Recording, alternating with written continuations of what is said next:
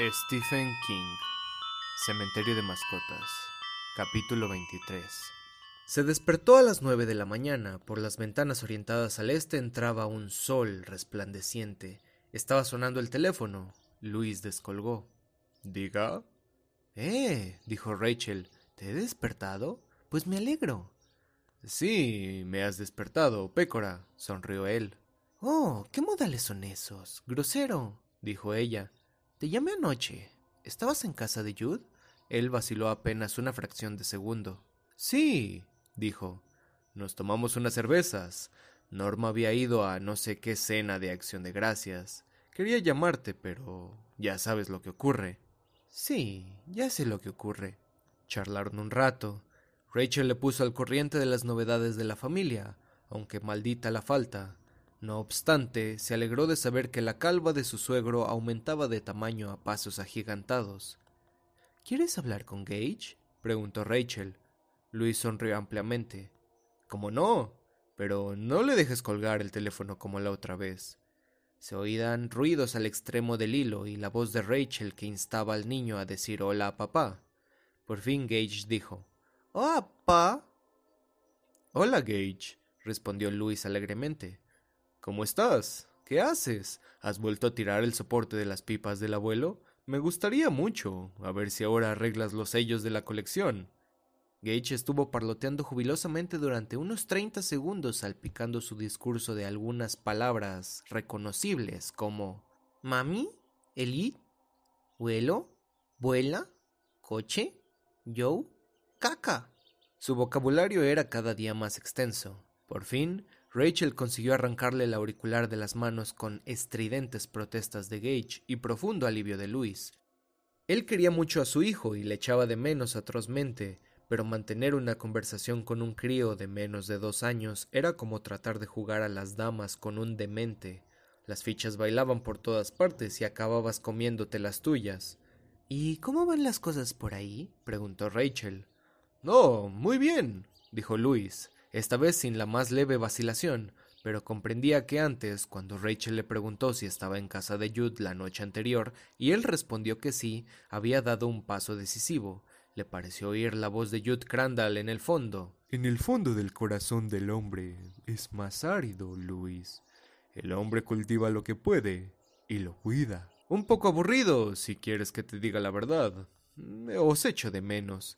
¿Quieres decir que no estás disfrutando de tus vacaciones sin la tropa? Oh, el silencio se agradece, respondió él, pero después de las primeras veinticuatro horas empieza a pesar. ¿Me dejas hablar con papá? Era la voz de Eli distante. Luis, aquí está Eli. Está bien, que se ponga. Estuvo hablando con Eli casi durante cinco minutos. Ella le contó que su abuela le había comprado una muñeca, que el abuelo le había llevado de visita a los almacenes, Chico, qué mal huele aquello, dijo, y Luis pensó, pues tu abuelito tampoco es una rosa, chica, que había ayudado a hacer el pan y que Gage se había escapado mientras mamá le cambiaba. Echó a correr por el pasillo y se coló en el despacho del abuelo. Bravo, Gage, pensó Luis sonriendo de oreja a oreja. Ya pensaba que iba a librarse, por lo menos por hoy, y se disponía a decir a Ellie que pasara el teléfono a su madre para despedirse de ella, cuando Ellie le preguntó ¿Cómo está Church, papi? ¿Me echa de menos? La sonrisa se borró de la cara de Luis, pero él respondió con perfecta naturalidad. Está bien, supongo. Anoche le di las obras del estofado y lo dejé salir. Aún no lo he visto, pero es que acabo de despertarme. Oh, chico, tú serías el asesino perfecto. Más fresco que una lechuga. Doctor Creed, ¿cuándo vio a la víctima por última vez? ¿Cuándo vino a cenar? Tomó un plato de estofado, por cierto. Desde entonces no he vuelto a verle, pensó. Dale un besito de mi parte. A tu gato lo besas tú, dijo Luis, y Ellie soltó una risa. ¿Quieres hablar otra vez con mamá? Sí, pásamela. Ya estaba. Luis habló con Rachel un par de minutos más. No se mencionó a Church. Él y su mujer se despidieron con él. Te quiero mucho, de rigor, y Luis colgó el auricular. Listos por hoy, dijo Luis en voz alta, dirigiéndose a la habitación vacía y soleada. Tal vez lo peor fuera que no se sentía mal. No tenía ni asomo de remordimientos. Capítulo 24 Alrededor de las nueve y media le llamó Steve Masterton que preguntaría si quería jugar un partido de frontón. La cancha estaba disponible y podía jugar todo el día si les apetecía, añadió con alborozo. Luis comprendió su alegría. Cuando la universidad funcionaba, la lista de espera para el frontón abarcaba hasta dos días, pero declinó la invitación pretextando que tenía que trabajar en un artículo que preparaba para la revista de medicina universitaria. ¿Estás seguro? preguntó Steve. Mucho trabajo y poca distracción no es bueno para la salud. Llámame luego, dijo Luis. A lo mejor me tientas. Steve prometió hacerlo así y colgó. Esta vez Luis había dicho solo una media mentira. Efectivamente tenía intención de trabajar en aquel artículo que se refería al tratamiento de las enfermedades contagiosas como varicela y mononucleosis en una enfermería pero la razón principal por la que había renunciado a jugar con Steve era la de que tenía todo el cuerpo dolorido. Lo averiguó cuando, después de hablar con Rachel, entró en el cuarto de baño para limpiarse los dientes.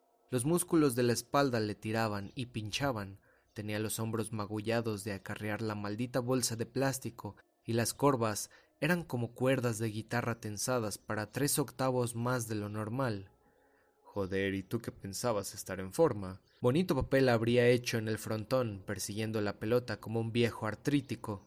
A propósito de viejos, aquella excursión al bosque no lo había hecho solo, sino que con un sujeto que frisaba los ochenta y cinco. Le hubiera gustado saber si Jude estaba aquella mañana tan cansado como él. Estuvo una hora y media trabajando en el artículo, pero la cosa no iba bien, la soledad y el silencio empezaban a ponerle nervioso y acabó guardando los blogs de notas y las gráficas que había pedido al Johns Hopkins en el estante situado encima de la máquina de escribir. Se puso el chaquetón, se puso el chaquetón y cruzó la carretera. Judy y Norma habían salido, pero encontró un sobre con su nombre prendido en la puerta del porche. Lo quitó y levantó la solapa con el pulgar. Luis, la santa esposa y yo nos hemos ido a Booksport de compras y ver una cómoda que tienen en el Emporium Gallium a la que Norma le tiene echado el ojo desde hace cien años, o así parece. Seguramente nos quedaremos a almorzar en MacLeod's y regresaremos a media tarde. Pasa esta noche a tomar un par de cervezas, si quieres. Tu familia es tu familia, no quiero ser entrometido, pero Ellie si fuera hija mía, yo aún no le diría que su gato había sido atropellado ¿Para qué estropearle las vacaciones? A propósito, Luis, yo tampoco mencionaría por estos contornos lo que hicimos anoche. Hay otras personas que conocen ese viejo cementerio Migmag y algunos han enterrado allí a sus animales. Es como un arrabal del cementerio de animales.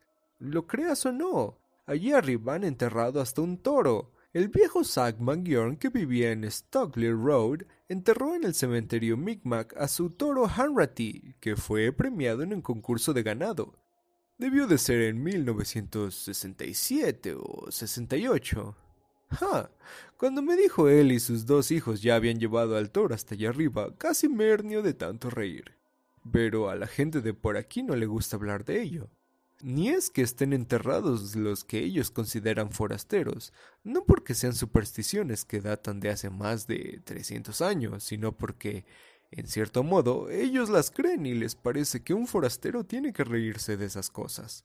¿Consideras que esto tiene sentido? Yo creo que no, pero así están las cosas. Con que hazme el favor de no decir nada, ¿de acuerdo? Ya hablaremos de ello, probablemente esta misma noche, y entonces lo comprenderás mejor.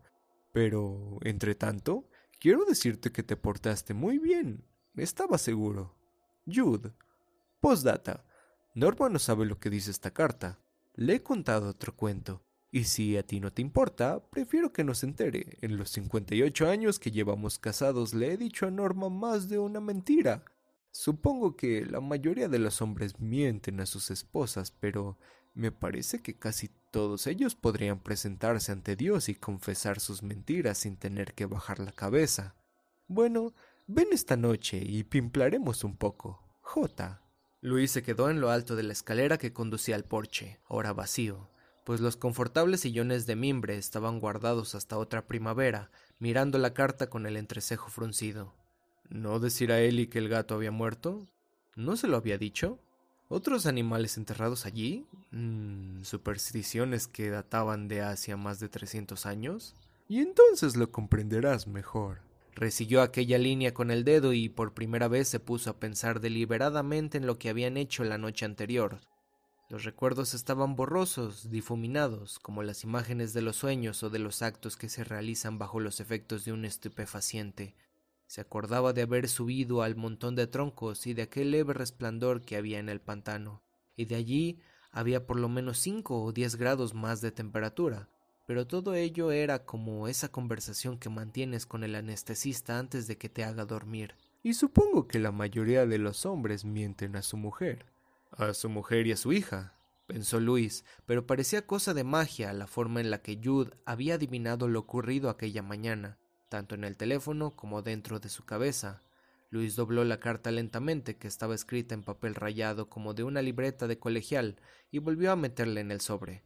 Luego Guardó el sobre en el bolsillo de atrás del pantalón y cruzó la carretera para volver a su casa. Capítulo 25 Era sobre la una de la tarde cuando Church regresó, lo mismo que el gato de la vieja canción infantil.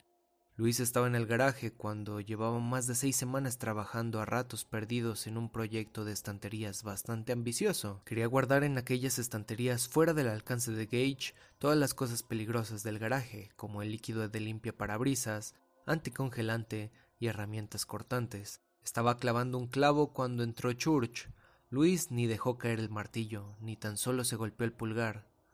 El corazón se le puso a hacer jogging, pero no le dio un vuelco. Sintió en el estómago como un alambre candente, pero enseguida se enfrió, como el filamento de una bombilla que fulgura en un momento antes de fundirse.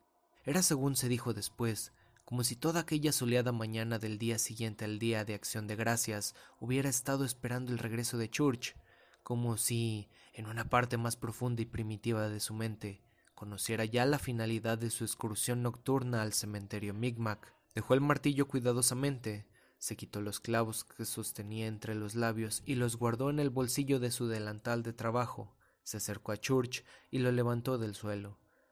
Pero vivo, pensó en una excitación malsana. Pasa lo mismo antes del accidente. Es peso vivo. Pesaba más cuando estaba en la bolsa. Pesaba más cuando estaba muerto. Ahora el corazón le dio un brinco, casi una voltereta, y se le nubló la vista. Church, con las orejas gachas, se dejaba tocar. Luis lo sacó a la luz del sol y se sentó en la escalera de atrás. Entonces el gato trató de saltar al suelo, pero Luis le sujetó acariciándole. Ahora el corazón le trotaba acompasadamente. Palpó suavemente el cuello del animal, recordando cómo le bailaba la cabeza la noche antes. Ahora no encontró más que músculos y tendones firmes. Levantó a Church y le miró atentamente el hocico. Lo que vio le hizo dejar al gato el momento y cerrar los ojos cubriéndose la cara con una mano.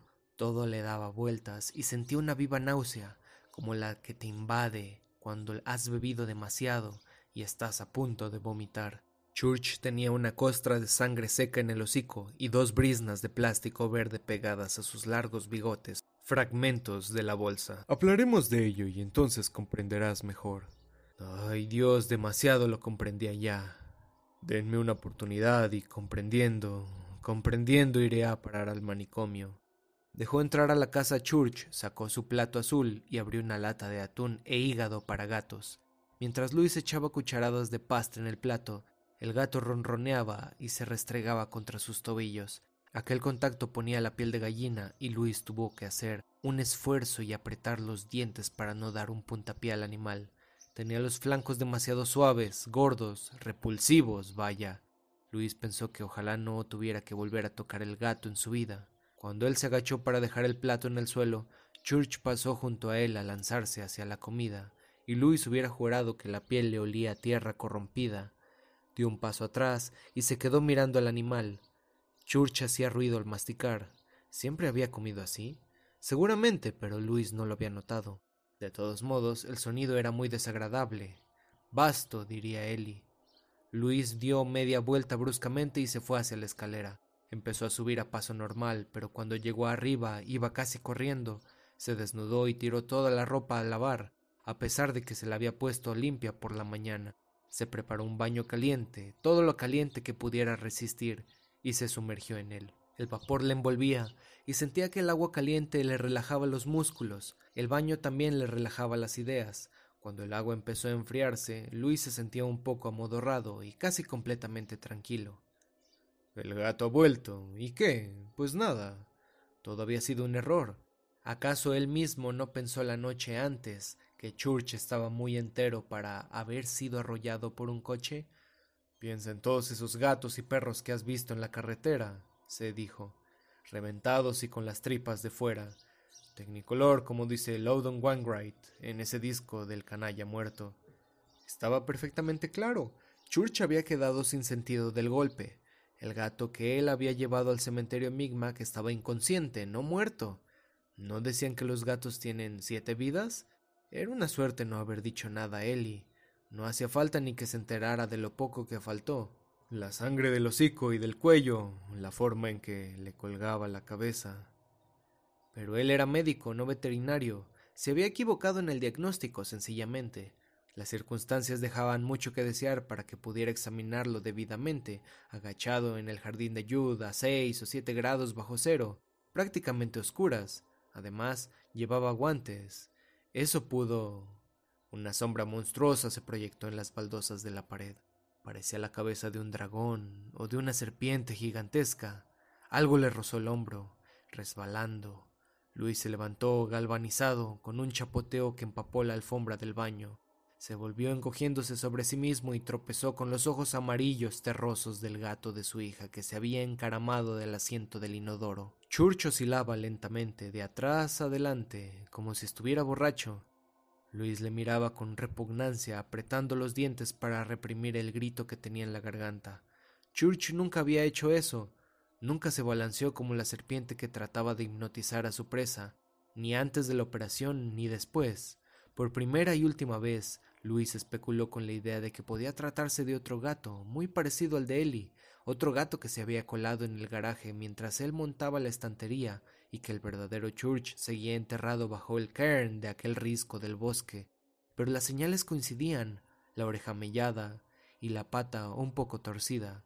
Ellie se la pilló con la puerta de atrás de su casita en las afueras cuando Church era un gatito. Desde luego era Church. Fuera de aquí, susurró Luis roncamente. Church se quedó mirándolo un momento. Dios, los ojos no parecían los mismos. No sabía por qué, pero no parecían los mismos. Y saltó al suelo, pero no fue un salto elegante, nada de gracia felina. El animal se tambaleó, chocó contra la bañera con las ancas y se fue. Luis salió de la bañera y se secó apresuradamente. Estaba afeitado y casi vestido cuando el teléfono sonó con estridencia en la casa vacía. Al oír el timbre, Luis dio media vuelta y levantó las manos con los ojos muy abiertos. Luego las bajó lentamente. Se le había disparado el corazón. Sentía los músculos llenos de adrenalina. Era Steve Masterton interesándose por el partido de pelota. Luis quedó en encontrarse con él en el Memorial Gym dentro de una hora. En realidad no podía permitirse perder el tiempo y un partido de pelota era lo que menos le apetecía, pero también quería salir de casa. Quería escapar del gato, aquel gato tan raro que no tenía por qué estar allí. Se apresuró metiéndose el faldón de la camisa en el pantalón con movimientos bruscos. Puso unos shorts, una camiseta y una toalla en la bolsa de deporte y bajó rápidamente la escalera. Church estaba echado en el cuarto peldaño contando desde abajo. Luis tropezó con él y estuvo a punto de caerse. Aún pudo agarrarse a la barandilla y evitar lo que podía haber sido un formidable trompazo. Se quedó al pie de la escalera, jadeando, con el corazón desbocado y todo el cuerpo bañado en adrenalina. Church se levantó y se desperezó. Parecía sonreírle sardónicamente. Luis salió. Hubiera tenido que sacar el gato, sí, pero no lo hizo. En aquel momento se sentía incapaz de tocarlo. Capítulo 26 Jude encendió un cigarrillo con una cerilla de madera de la cocina que luego apagó agitándola y depositó en un cenicero de latón que tenía en el fondo un anuncio de Jim Beam casi borrado. Ajá, y a mí me llevó allí Stanley Bocard. Se quedó pensativo un momento. Estaban en la cocina de Jude. Delante de ellos, sobre el hule a cuadros que cubría la mesa, había unos vasos de cerveza casi intactos. El depósito de gasolina fijado a la pared gorgoteó tres veces reposadamente y enmudeció. Luis había cenado con Steve en el casi desierto autoservicio de la guarida del oso. Con un poco de comida en el cuerpo, Luis había empezado a reconciliarse con la idea del regreso de Church. Le parecía ver la situación con más claridad.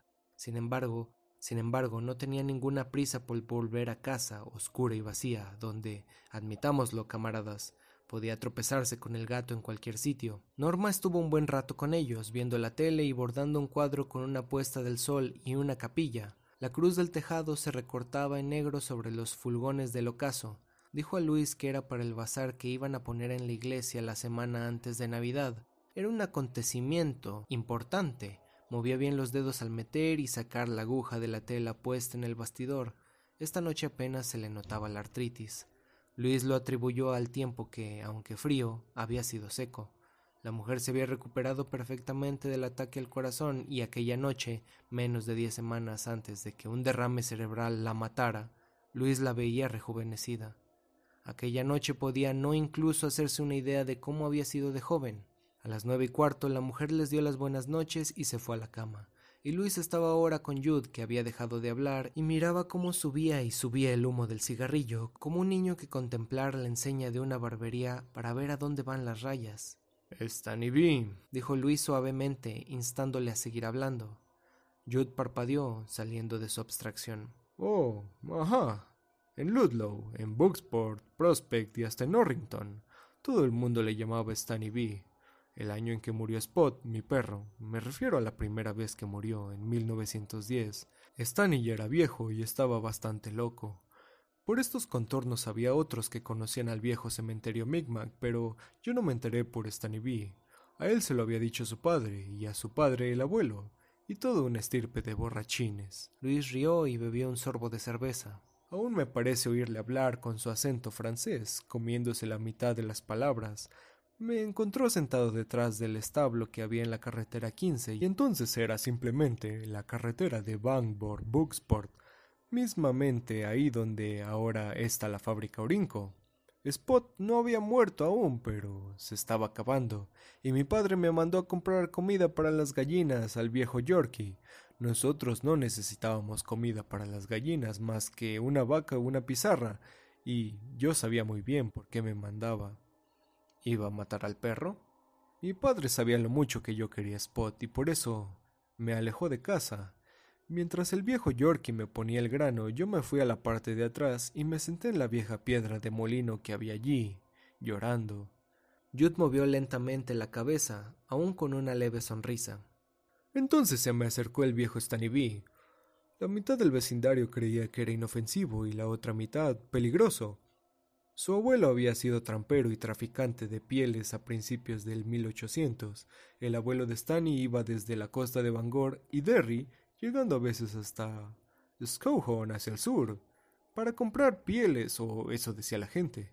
Llevaba un gran carromato con una cubierta hecha de tiras de piel, como los de los charlatanes que vendían cúralo todo. Tenía cruces por todas partes porque era un buen cristiano y cuando estaba lo bastante borracho predicaba sobre la resurrección. Eso decía Stanny, a quien le gustaba mucho hablar de su abuelo. Pero también tenía señales indias porque creía que todos los indios, cualquiera que fuera su tribu, formaban en realidad una sola tribu, aquella de Israel que dice la Biblia que se perdió, Decía que todos los indios estaban condenados, pero que su magia era eficaz porque, a su manera, ellos también eran cristianos.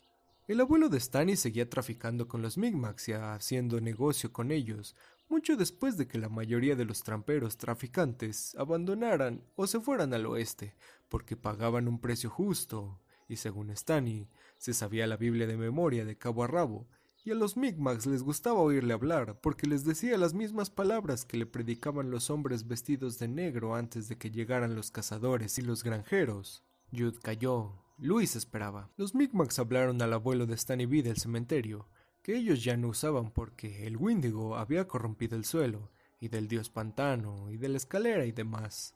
Por cierto, en aquella historia del Windigo era muy corriente en todo el norte. Supongo que ellos necesitaban una historia como aquella del mismo modo que nosotros, los cristianos, hemos de tener las nuestras. Norma me llamaría sacrílego si me oyera, pero Luis es la verdad. A veces cuando el invierno era muy largo y crudo y la comida escaseaba, Los indios del norte tenían que elegir entre morir de hambre o hacer ciertas cosas. Mm, ¿Canibalismo? Mm, tal vez. Jude se encogió de hombros. Tal vez elegían algún viejo ya gastado y así tenían comida por algún tiempo. Y la historia que contaban era que una noche, mientras todos dormían, el Windigo había pasado por la aldea o campamento y los había tocado, y todo el mundo sabía que el Windigo daba a aquellos que tocaba el gusto por la carne de su propia especie, lo que equivalía a decir que el diablo les había inducido a ello, asintió Luis. Más o menos. Personalmente yo sospechaba que los Migmacs de por aquí tuvieron que hacerlo en alguna ocasión, y que enterraron los huesos de las víctimas, una o dos quizá, una docena, en el cementerio de allá arriba. Y luego dijeron que se había corrompido la tierra, murmuró Luis. Y aquel día Stanny B se presentó en el almacén, seguramente en busca de una botella, dijo Jude. Ya tenía un poco chispado. La gente decía que su abuelo dejó al morir más de un millón de dólares y Stanny B era el mendigo del pueblo. Al verme llorar me dijo que él sabía cómo arreglar el asunto, pero que yo tenía que ser valiente y estar bien seguro de desear que lo arreglara. Yo le dije que haría cualquier cosa para que Spot se curara, y le pregunté si conocía algún veterinario que pudiera conseguirlo. Oh, no, yo no conozco a ningún veterinario, pero sé cómo arreglar lo de tu perro, dijo él y añadió. Vete a tu casa y di a tu padre que meta el perro en un saco, pero no se te ocurra enterrarlo, ¿eh? Lo llevas al cementerio de animales y lo dejas al pie de los troncos. Cuando lo hayas hecho, ven, avisarme. Yo le pregunté de qué serviría eso, y Stanny B me dijo que aquella noche me quedara despierto y que cuando él me tirara una piedra a la ventana, bajara a reunirme con él. Y quizá sea más de medianoche, chico, pero si te olvidas de Stanny B y te duermes, Stanny B se olvidará de ti, y entonces adiós perro y al infierno con él. Yo admiró a Luis y encendió otro cigarrillo. Todo ocurrió tal como dijo Stanny. Cuando llegué a casa, mi padre me dijo que había disparado un tiro a la cabeza de Spot para ahorrarle sufrimiento, y fue él mismo el que me habló del cementerio de animales. Me dijo que si no me parecía que Spot querría que le enterrase allí, y yo le contesté que seguramente. Y allí me fui, arrastrando el saco con el perro dentro. Mi padre me preguntó si necesitaba ayuda, y yo, recordando las palabras de Stanny, contesté que no. Aquella noche estuve despierto una eternidad. Así me parece a mí. Ya sabes lo que le espera para un niño. Yo me figuraba que tenía que amanecer de un momento a otro, y entonces el reloj daba las diez o las once. Un par de veces casi di una cabezada, pero siempre volví a espabilarme como si alguien me hubiera sacudido por un hombro diciendo Despierta, Jude, despierta. Parecía que había allí algo que quería asegurarse de que no me durmiera. Luis arqueó las cejas al oír esto y Jude encogió de hombros como diciendo que ya sabía que era solamente un disparate. Cuando dieron las doce en el reloj del recibidor me levanté y me quedé esperando, vestido, sentado a los pies de la cama, a la luz de la luna que entraba por la ventana. Luego el reloj dio la media y la una, y Stanley vino venía. Ese estúpido francés se había olvidado de mí, pensé. Ya iba a desnudarme otra vez cuando el cristal de la ventana rebotaron dos piedras que a punto estuvieron de romperlo. Se hizo una grieta, pero yo no la vi hasta la mañana siguiente, y mi madre no se dio cuenta hasta el invierno y pensó que habría sido la helada. Fue una suerte para mí. Yo me lancé hacia la ventana casi volando y levanté el cristal. Las guías chirriaron como solo chirriaran cuando eres un crío y quieres salir de casa después de medianoche. Luis rió, aunque no recordaba haber deseado nunca salir de casa de noche, cuando tenía diez años, pero estaba seguro de que la ventana hubiera chirriado. Yo estaba seguro de que mis padres pensarían que estaban entrando en casa unos ladrones, pero cuando se me apaciguó un poco el corazón, oí que mi padre seguía roncando en su cuarto. Me asomé y vi a Stan y en el sendero del jardín, mirando hacia arriba y tambaleándose como si hiciera un gran vendaval, pero no corría ni un soplo de aire. Creo que estuvo a punto de no venir, Luis, pero la borrachera que llevaba era de las que te mantienen más despierto que un mochuelo con diarrea y hacen que todo te importe un rábano. Y entonces me dijo a gritos, aunque supongo que él creía que estaba susurrando, ¿Qué, chico? ¿Bajas o tengo que subir a buscarte? Shh, dije yo, temiendo que despertara a mi padre y me diera la tunda de mi vida. ¿Qué dices? preguntó Stanley en un tono aún más alto. Si mis padres hubieran dormido de ese lado de la casa, Luis, donde estamos ahora, creo que me lo hubiera cargado. Pero estaban en la habitación de atrás, la que ahora tenemos Norma y yo, la que mira al río. Apuesto que bajarías esa escalera como el rayo, dijo Luis. ¿No tendrías otra cerveza, Jude? Ya llevaba dos en el cupo, pero aquella noche eso parecía no importar. Al contrario, era casi obligado. ¡Je! La tengo y tú sabes dónde están, dijo Jude encendiendo otro cigarrillo. Esperó a que Luis volviera a sentarse. No, no me atreví a bajar por la escalera. Hubiera tenido que pasar por delante de la habitación de mis padres. Me descolgué por la enredadera lo más aprisa que pude. Estaba asustado, sí, pero en aquel momento temía más a mi padre que ir al cementerio de animales con Stanley B. Aplastó el cigarrillo. Allá nos fuimos los dos. Creo que Stanley B se cayó por el camino más de media docena de veces. Realmente estaba como una cuba y olía como si acabara de salir de un barril de whisky. A punto estuvo de ensartarse en el cuello una rama, pero llevaba un pico y una pala. Cuando llegamos al cementerio yo esperaba que me pasara las herramientas y se tumbara a dormir la borrachera mientras yo cavaba la fosa. Pero, al contrario, pareció que se serenaba un poco más. Me dijo que tenía que continuar un trecho por el bosque, más allá de los troncos donde había otro cementerio. Yo miré a Stani, que apenas se mantenía de pie, miré el montón de troncos y dije, Tú no puedes subir por ahí, Stani, te romperás la crisma. Y él me contestó, Yo no voy a romperme la crisma, ni tú tampoco. Yo iré delante y tú me seguirás arrastrando el saco. Efectivamente pasó los troncos sin la menor dificultad y sin mirar a dónde ponía los pies.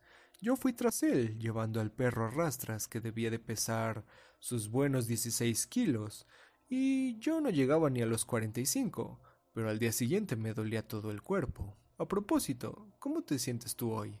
Luis movió la cabeza afirmativamente sin decir nada. Seguimos andando y andando, dijo Jude. A mí me parecía que el camino no se acababa nunca, entonces los bosques impresionaban aún más que hoy. Había más pájaros chillando en los árboles, pájaros que uno no conocía. Ahora hay animales, pero casi todos son ciervos, mientras que entonces había alces y osos y linces. Yo arrastraba Spot al cabo de un rato, me dio por pensar que no estaba siguiendo al viejo Stanny B, sino a un indio y seguía un indio que de momento a otro se volvería enseñando unos dientes muy blancos y unos ojos muy negros, con la cara pintada con ese ungüento que hacían los indios de grasa de oso, y, y que la mano tendría un tomahawk hecho con una piedra afilada atada con tiras de piel en un mango de madera de fresno y que me agarraría por el cuello y me arrancaría la cabellera, llevándose medio cráneo, Ya no se tambaleaba ni se caía, sino que caminaba derecho con la cabeza alta. Y eso fue lo que me dio la idea del indio. Pero cuando llegamos al borde del dios pantano, y él se volvió para hablarme, entonces vi que era Stan y desde luego, y que si ahora no tropezaba ni se caía, era porque tenía miedo. Del miedo se le había pasado la borrachera. Me dijo lo mismo que yo te dije a ti anoche acerca de los amormujos y del fuego de San Telmo, y que no tenía que hacer caso de nada de lo que pudiera ver u oír. Y sobre todo, si algo te hablaba, tú no contestaras. Y empezamos a cruzar el pantano, y vaya si vi. No voy a decirte lo que vi. Desde que tenía diez años he estado allí cinco veces más, y nunca he visto nada igual, ni lo veré, Luis, porque la de anoche fue la última visita al cementerio Micmac. Yo no estoy aquí sentado creyéndome todas esas cosas, ¿verdad? se preguntó Luis casi con sorna. Las tres cervezas que llevaba le ayudaban a adoptar aquel tono ligero, o que él le sonaba ligero. Yo no me creo esta novela de tramperos franceses, cementerios indios, de esa cosa llamada Windigo y mascotas resucitadas, ¿verdad? ¡Qué porras! El gato quedó inconsciente. Un coche le dio un golpe y lo dejó atontado. Eso es todo. Lo demás son monsergas del viejo. Pero no lo eran, y Luis lo sabía. Y eso no lo modificaban con tres cervezas, ni treinta y tres. Church estaba muerto, esa era una, y ahora estaba vivo, esa era otra.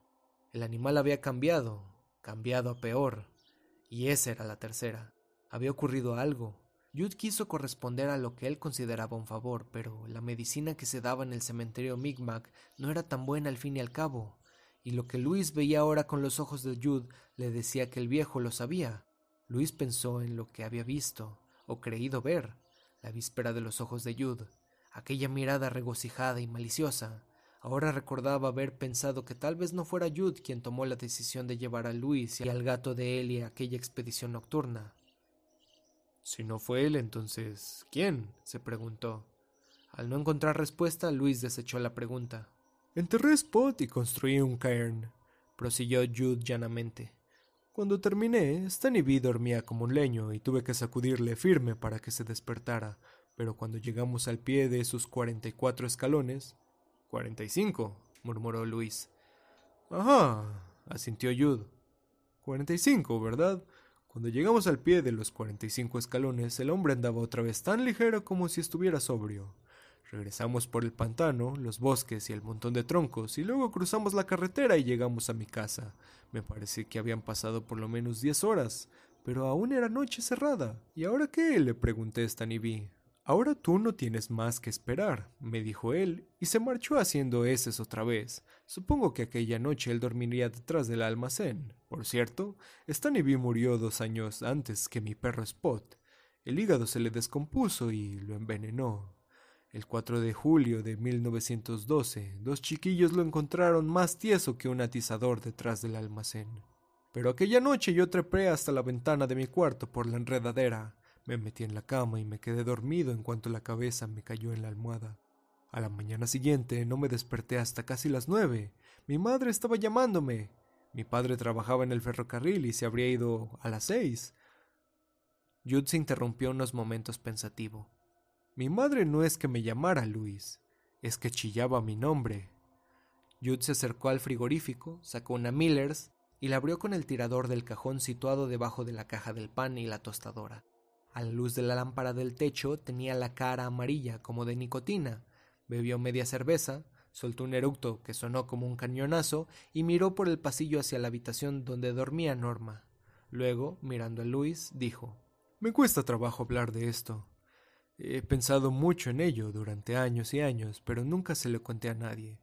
Los que sabían lo ocurrido tampoco me hablaban de ello, más o menos lo mismo que ocurre con el sexo. Si te lo cuento a ti, Luis, es porque ahora tú tienes un animal diferente. No forzosamente peligroso, pero diferente. ¿No te has dado cuenta? Luis recordó el torpe salto que había dado Church al bajar del inodoro, golpeándose el costado contra la bañera, Recordó aquellos ojos turbios y casi estúpidos, aunque no del todo, fijos en los suyos.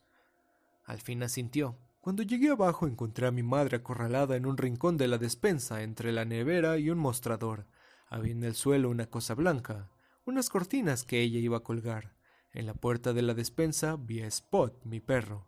Estaba cubierto de tierra y con las patas llenas de barro. Tenía el pelo del vientre pegado y enredado. No gruñía ni se movía. Solo estaba allí parado, pero queriendo o sin querer, a mi madre le había asustado. Estaba aterrorizada, Luis. No sé lo que tú sentirías por tus padres, pero yo quería mucho a los míos. La idea de que había hecho algo que había puesto a mi madre en aquel estado me impidió alegrarme de ver a Spot. Ni siquiera estaba sorprendido. Conozco la sensación, dijo Luis. Cuando vi a Church esta mañana yo me pareció algo... se interrumpió perfectamente natural, fueron las primeras palabras que se le ocurrieron, pero no eran las más indicadas. Que tenía que suceder. Dijo Jude. Encendió otro cigarrillo. Las manos le temblaban un poco. Cuando mi madre me vio, todavía sin vestir, me gritó. Da de comer a tu perro, Jude. Tu perro tiene que comer. Llévatelo antes de que ensucie las cortinas. Recogí unas sobras y le llamé. Al principio no venía, era como si no supiera su nombre, y yo casi pensé, ese no es Spot, es un perro vagabundo que se le parece, nada más. Sí, exclamó Luis con tanta vehemencia que se sorprendió a sí mismo. Judas sintió. Pero a la segunda o tercera vez de llamarle acudió. Vino como movido por un resorte, y cuando lo saqué al porche tropezó con la puerta y casi se cae. Se comió las obras, mejor dicho, las devoró. Entonces ya se me había pasado la primera impresión, y empezaba a hacerme una idea de lo ocurrido. Me arrodillé y le abracé. Estaba contento de volver a verle. Durante un segundo sentí miedo al darme cuenta de que estaba abrazándole, y tal vez fueran solo imaginaciones, pero me pareció que el perro gruñía. Fue solo un segundo. Luego me lamió la cara y... Jude se estremeció y apuró la cerveza. Luis, Tenía la lengua helada. Era como si alguien me pasara por la mejilla una carpa muerta. Los dos hombres se quedaron en silencio unos instantes. Luego Luis dijo Continúa. Cuando hubo comido, saqué un berreño viejo que teníamos para él y le di un baño. A Spot nunca le gustó el baño. Por regla general teníamos que bañarlo entre mi padre y yo, y acabamos los dos sin camisa y con el pantalón chorreando, y mi padre echando pestes, y el perro, con ese aire de compungido que suelen tener los perros. Y casi siempre se iba directamente a revolcarse en la tierra y se sacudía al lado de la ropa que mi madre tenía tendida, llenando de tierra las sábanas, y ella entonces nos gritaba que el día menos pensado le dispararía un tiro al perro. Pero aquel día Spot se sentó en el berreño y me dejó hacer. No se movió para nada. A mí me gustó aquello. Era como bañar un trozo de carne. Luego lo sequé bien con una toalla vieja. Vi las señales de la alambrada. Tenía hendiduras en la carne y aunque no estaban cubiertas de pelo, parecían cicatrices de más de cinco años. No sé si sabes lo que quiero decir. Luis asintió. En su profesión había visto aquellas cicatrices hendidas. Era como si la carne no acabara de crecer. Ello le hizo pensar en que las tumbas de sus días de aprendiz de enterrador y en que siempre faltaba tierra para rellenarlas. Luego le miré la cabeza. Allí, detrás de la oreja, tenía un pequeño hoyo, pero estaba cubierto de pelo blanco. Donde tu padre le disparó, dijo Luis. Ajá. Un tiro en la cabeza no siempre es definitivo, Jude. Hay suicidas frustrados que vegetan en los hospitales alimentados por tubos y otros que andan por ahí tan frescos. Y es que el proyectil puede rotar dentro del cráneo, desplazándose pegado a él en semicírculo y salir por el otro lado sin penetrar en el cerebro. Yo vi un hombre que se disparó un tiro encima del oído derecho y murió porque la bala le atravesó la yugular después de dar toda la vuelta a la cabeza. La trayectoria de la bala parecía una carretera. Judas sintió sonriendo. Sí, leí algo parecido en un periódico de Norma, el Star o el Enquirer, pero si mi padre decía que Spot estaba muerto, es que estaba muerto, Luis. De acuerdo. ¿Estaba muerto el gato de tu hija? A mí me pareció que sí. Un poco más de precisión, Luis, eres médico. Soy médico, pero no Dios. Estaba oscuro. Sí, estaba oscuro y la cabeza le giraba como si tuviera cojinetes, y cuando lo levantaste del suelo estaba pegado al hielo, Luis. Hizo un ruido como de esparadrapo. Lo que está vivo no suena así. Para no fundir el hielo que tienes debajo has de estar muerto. En la habitación continua el reloj dio las diez y media. ¿Qué dijo tu padre al volver a casa y ver al perro? preguntó Luis con curiosidad. Yo estaba en el jardín jugando a las canicas y esperándole. Me sentía como si hubiera hecho algo malo y supiera que, probablemente, iba a recibir unos azotes. Él cruzó la verja a eso de las ocho, con su mono de peto y la gorra de cotín. ¿Sabes lo que quiero decir? Luis asintió ahogando con un bostezo con el dorso de la mano. Sí, dijo Jude. Se hace tarde. Tengo que abreviar. No, no es tan tarde, dijo Luis. Lo que ocurre es que llevo más cervezas de las que acostumbro. Continúa, Jude. Y a tu ritmo. Eso me interesa. Mi padre cruzó la verja balanceando la fimbrera por el asa y silbando. Estaba oscureciendo, pero me vio y dijo Hola, Judkins, como siempre, y luego ¿Dónde está? No dijo más, porque entonces Spot salió de la sombra. No venía corriendo, como siempre, dispuesto a brincar de alegría, sino andando despacio, moviendo la cola. Mi padre dejó caer la fimbrera y dio un paso atrás. Creo que hubiera dado media vuelta y echado a correr, pero su espalda tropezó con la cerca y se quedó quieto, mirando al perro. Y cuando Spot se alzó por fin sobre los cuartos traseros, mi padre le tomó de las patas como si fueran las manos de una señorita con la que fuera a bailar. Se quedó mirando al perro mucho rato y luego me miró a mí y dijo Necesito un baño, Jude. Aún tiene el hedor de la tierra en la que lo enterraste. Y entró en casa. ¿Y tú qué hiciste? preguntó Luis. Darle otro baño, y él lo aceptó, sentado en el barreño. Y cuando entré en casa, mi madre ya se había acostado, a pesar de que no eran las nueve todavía. Mi padre me dijo, tenemos que hablar, Judkins. Yo me senté frente a él y él me habló como un hombre por primera vez en mi vida, mientras que del otro lado de la carretera, donde ahora está tu casa, venía el perfume de la madre selva y de nuestro propio jardín, el de las rosas silvestres. Jude Crandall suspiró. Yo siempre pensé que me gustaría que él me hablara así, pero no, no me gustó nada. Lo de esa noche, Luis, Ha sido como asomarse a un espejo que está colocado frente a otro espejo y verse proyectado por un interminable corredor. Me pregunto cuántas veces se habrá transmitido esta historia. Una historia en la que solo cambian los nombres. Es como la cosa del sexo, ¿no te parece? Tu padre lo sabía. Ajá. ¿Quién te ha llevado allá arriba, Jude? me preguntó. Yo se lo dije. Él movió la cabeza, dando a entender que ya se lo había figurado. No obstante, después averigüé que en aquel tiempo había en Ludlow seis o ocho personas que hubieran podido llevarme. Supongo que pensó que Stanley B era el único que estaba lo bastante loco como para hacerlo. ¿Le preguntaste por qué no te había llevado él, Jude? Sí, durante nuestra larga conversación de aquella noche se lo pregunté, y él me dijo que era un lugar malo, muy malo, y que casi nunca le hacía bien ni a la gente que había perdido a su animal, ni al animal. Me preguntó si me gustaba Spot tal como estaba, y Luis, me costó mucho trabajo contestar a esto. Y tengo que decirte lo que yo sentí entonces, porque tú vas a preguntarme ahora por qué te llevé allí si sabía por qué el sitio era malo, ¿no? Luis asintió. ¿Qué pensaría Ellie de Church cuando regresara? Aquella tarde, mientras jugaba con Steve Masterton, no podía pensar en otra cosa. Quizá lo hice porque a los niños les conviene saber que a veces es preferible la muerte, dijo Jude lentamente. Eso es algo que tú él ignora, seguramente porque su madre lo ignora también. Dime que estoy equivocado y lo dejamos. Luis abrió la boca y volvió a cerrarla.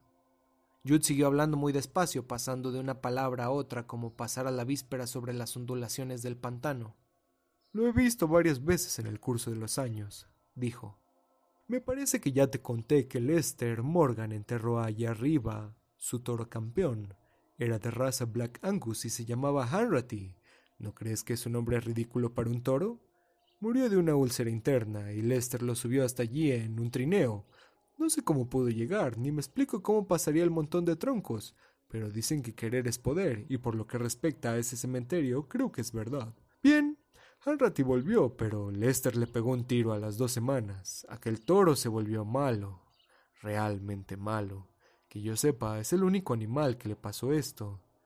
La mayoría parecen solo un poco tontos, un poco lentos, un poco... un poco muertos.